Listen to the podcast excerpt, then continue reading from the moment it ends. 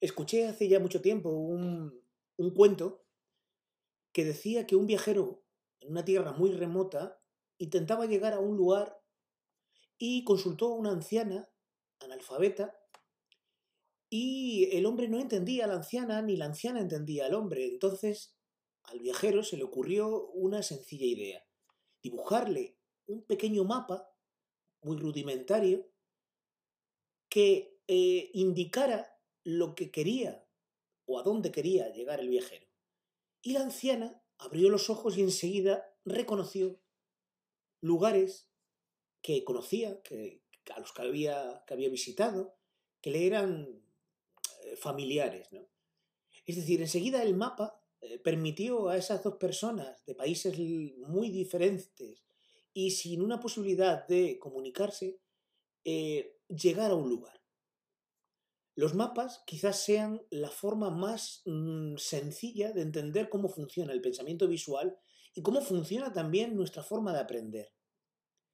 Porque a través de un mapa somos capaces no solo de reconocer elementos aislados, sino de establecer una ruta, una secuencia que nos permita comprender qué pasos hay que dar para llegar a un lugar o qué pasos son los que tenemos que recorrer para un proceso de trabajo, un, un cuento, una narración, un proyecto.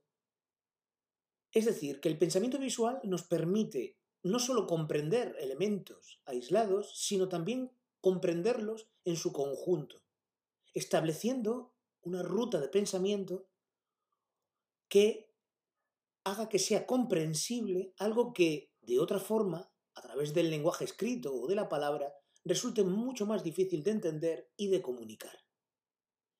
Os animo a utilizar el lenguaje visual para vuestras tareas rudimentarias, desde cómo enseñarle a alguien a llegar a un lugar, es muy habitual cuando una persona se casa o hace un cumpleaños y eh, los invitados no saben llegar al lugar de la ceremonia o del banquete, dibujar un mapa, ¿verdad?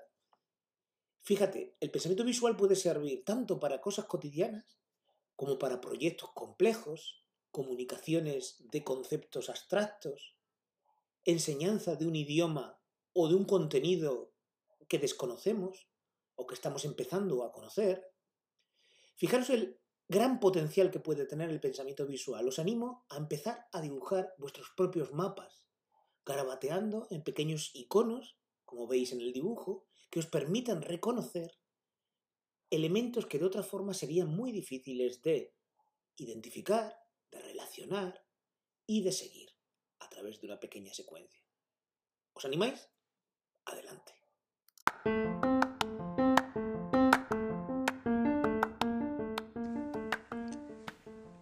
No sé dibujar. ¿Y qué? Si lo dibujo, lo comprenda.